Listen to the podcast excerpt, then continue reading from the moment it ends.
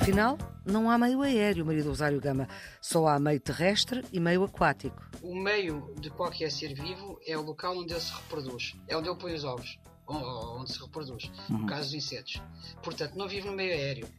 O meio, o meio aéreo não existe. Existe o meio terrestre e o meio aquático. Ele desloca-se no meio aéreo, mas o meio dos insetos, aquilo que define o meio, é exatamente o local onde os seres se reproduzem e ninguém se reproduz no ar. Estamos com Maria do Rosário Gama. Ela é presidente da APRA, da Associação dos Aposentados, Pensionistas e Reformados, mas está aqui no Serviço Público Bloco Notas da Antena 1 porque durante mais de 30 anos foi professora de Biologia no ensino secundário, sobretudo na Escola Secundária Infanta Dona Maria, em Coimbra, a qual dirigiu e durante muitos anos figurou como uma das escolas portuguesas com melhor classificação nos rankings. Maria do Rosário Gama, muito obrigada por ter aceitado este convite uh, do Serviço Público Bloco de Notas da Antena 1. A Maria do Rosário Gama formou-se em Biologia na Faculdade de Ciências da Universidade de Coimbra e é de Biologia que vamos falar hoje.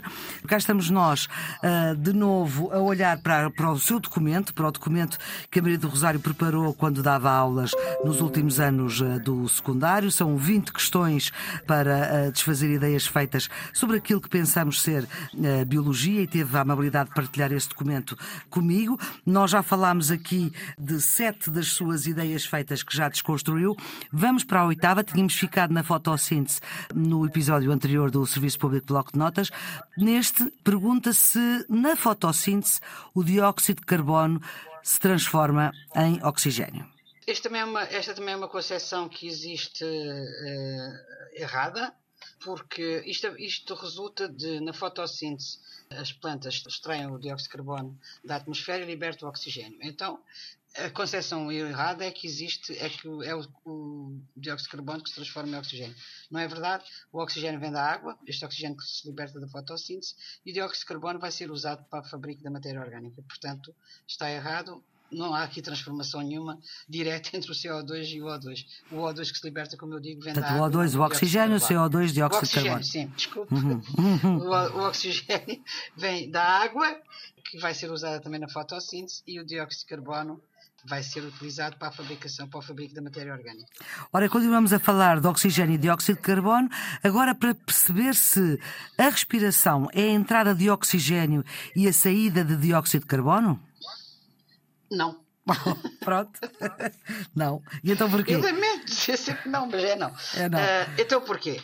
Uh, a entrada de oxigênio chama-se inspiração, a saída de dióxido de carbono chama-se expiração. A respiração é aquilo que acontece a nível solar. Portanto, a respiração a nível solar é exatamente a utilização da matéria orgânica juntamente com o oxigênio, há uma reação, uh, e permite a libertação nas células do dióxido de carbono, mas a respiração é o fenómeno que ocorre a nível celular. E estamos a falar entrada e saída, a isto chama-se inspiração e expiração. Mas nós dizemos isso muitas vezes, usamos muitas vezes, por exemplo, ai que respiração tão ofegante. Sim. Não, não, é a respiração que é ofegante. O que é ofegante é os, são os movimentos que levam à entrada e à, à inspiração e à expiração. Porque a respiração é o que se passa a nível das células. É a reação que se passa na célula, onde a matéria orgânica vai combinar-se com o oxigênio e daí vai resultar energia, que é muito importante, que é aquilo depois nos permite uh, toda a atividade que nós temos e vai libertar-se dióxido de carbono. Então deixe-me perguntar de outra maneira. Se nós estamos com uma respiração muito ofegante, quer dizer que temos muito dióxido de carbono para deitar fora? Não, nós, sim, nós estamos com uma respiração muito ofegante, estamos a, a, incentivar a entrada do oxigênio, portanto está a entrar mais oxigênio. E, Porque portanto, estamos com muito a... dióxido de carbono. Não, o dióxido de carbono é resultante daquilo que se passa na célula. Portanto, na respiração é consumido esse oxigênio que está a entrar e está a sair dióxido de carbono ao mesmo ritmo. Sim. Então, se calhar é mais correto dizer nós estamos com uma respiração ofegante porque precisamos de oxigênio para aquilo que nós precisamos sim, mas fazer. Embora, embora a respiração não seja.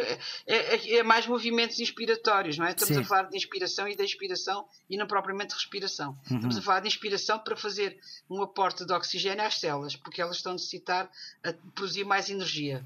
Agora vamos para, a sua, para o seu postulado 10 para se responder. A rã, a rã respira através da pele? olha, esta é outra situação que também fica, fica, ai meu Deus, uma vez até numa escola, nas escolas da Rainha, aconteceu uma situação interessante, porque os professores diziam isto, que a rã respirava através da pele, uh, e portanto uh, achavam que era horrível uma professora de magistério dizer que não. Através da pele há, há uma hematose, chama-se a troca, entre, a troca entre oxigênio e dióxido de carbono. Há uma hematose da rã, ocorre na pele, essa troca de oxigênio e dióxido de carbono. Aliás, por isso é que a pele da rã é nua e é úmida para poder permitir. A pele da rã é que eu não percebi. Nua, nua, nua. Ai, nua, nua. É, é, nua. Enquanto, por exemplo, o lagarto tem escamas, os mamíferos têm pelos. E é? a nossa? A nossa pelos. também é nua? Nós, te... ah, nós temos pelos. Ah, pois nós temos, uma penugenzinha assim. É, Pronto, enfim, mais, mais é, pelo, pelo. É um órgão, isto é, a pele é um órgão e no caso dos mamíferos temos pelos. Hum. A rã tem a pele nua uhum. e úmida, úmida.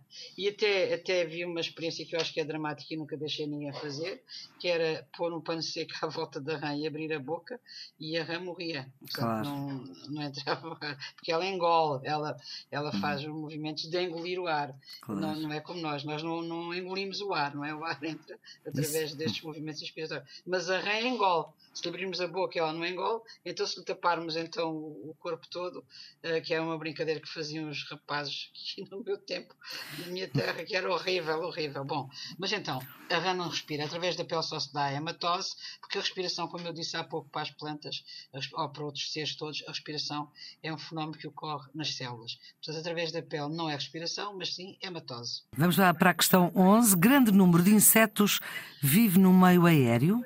A pergunta é: será que há meio aéreo? E a resposta é: na classificação que fazemos, não. O meio de qualquer ser vivo é o local onde ele se reproduz. É onde ele põe os ovos, onde se reproduz. Uhum. No caso dos insetos. Portanto, não vive no meio aéreo. O meio, o meio aéreo não existe. Existe o meio terrestre e o meio aquático. Ele desloca-se no meio aéreo. Mas o meio dos insetos, aquilo que define o meio, é exatamente o local onde os seres se reproduzem e ninguém se reproduz no ar. Ora, portanto, cá está o rigor, não é? Vamos para a questão 12. As artérias são vasos sanguíneos que só transportam sangue arterial? É estranho, não é? Porque diz artéria, deveria ser sangue arterial e veio sangue venoso, mas não é verdade. Hum. Uh, há artérias que transportam sangue venoso. As artérias que saem do coração para ir aos pulmões, não é? para levar sangue para os pulmões, as chamadas artérias pulmonares, são artérias que levam o sangue venoso do coração para, até aos pulmões para que ele aí uh, seja arterializado, portanto receba oxigênio. E, portanto, é uma artéria, a artéria pulmonar transporta sangue venoso. Ou seja, a resposta é não. Não, como sempre. Não. Uh, Maria do Rosário, já agora, quando nós tiramos sangue para fazer análises, que sangue é que é analisado? O arterial ou o venoso?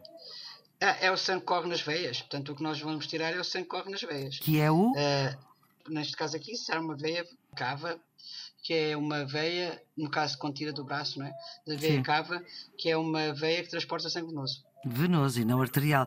Aliás, era quase impossível, porque as artérias têm, uma, têm um revestimento, têm vários tecidos de revestimento e, portanto, eh, não espetam as artérias, espetam, podem espetar capilares, veias, eh, ou veias, sim. Muito bem. Normalmente é a veia. Deixa-me só dizer, também há veias que transportam o sangue arterial, que é o caso das veias, as veias pulmonares que transportam o sangue dos pulmões para o coração, uh, para o lado esquerdo, e aí já, vão, já levam sangue arterial para a parte esquerda do coração. Uhum. Portanto, é uma veia que transporta sangue arterial e a artéria que transporta sangue venoso. Para a questão 13, o homem é o único ser vivo que consegue sobreviver em diferentes ambientes? Esta era uma frase de um livro do primeiro ciclo o homem tem ir à Lua. O homem tem ir à Lua. Claro que isto é outra forma. claro é que vai forma... à Lua, mas precisa de mais coisas, não pode ir assim. Claro, mas isto é outra forma de antropocentrismo, quer dizer que o homem é o máximo, não é? Hum. E isto é um combate que tem que ser feito. O homem não consegue sobreviver onde bactérias, por exemplo, conseguem sobreviver em, em eh, zonas extremamente quentes, que são quase. e, e, e com gases eh, que são impossíveis para a sobrevivência do homem. Portanto, o homem é até um ser que consegue sobreviver em poucos ambientes. Precisa, como disse, para ir à Lua de outros, de outros, de outros aparelhos. Ora bem, a questão 14. Há seres unicelulares que ingerem alimentos? É verdade, quem diria? Isto é verdade, isto é sim. É, Esta é a resposta, é sim. Esta é sim. Há seres unicelulares que ingerem alimentos, sim. Há seres unicelulares que são uns chamados protozoários, que é difícil de identificar, que fazem ingestão de alimentos. Portanto, uh, esta resposta é sim. Embora toda a gente pense que não, portanto, que não existem, mas há. Há seres unicelulares que ingerem alimentos que são chamados protozoários. A 15, a questão 15. A vitamina D existe nos alimentos e no sol? Eu acho esta. Porquê é que dá vontade de rir? Hein? Sabe porquê? Porque isto está nos livros da escola primária. Estava, não sei se já, já E está errado, claro. Está errado, porque o sol não tem vitaminas. Uh, o sol incide e pode fazer com que, sob a pele, não é? existem hum. substâncias que se transformam em vitamina D, mas o sol não tem vitaminas. A vitamina D existe em alguns alimentos, mas não existe no sol. O sol induz a formação da vitamina D.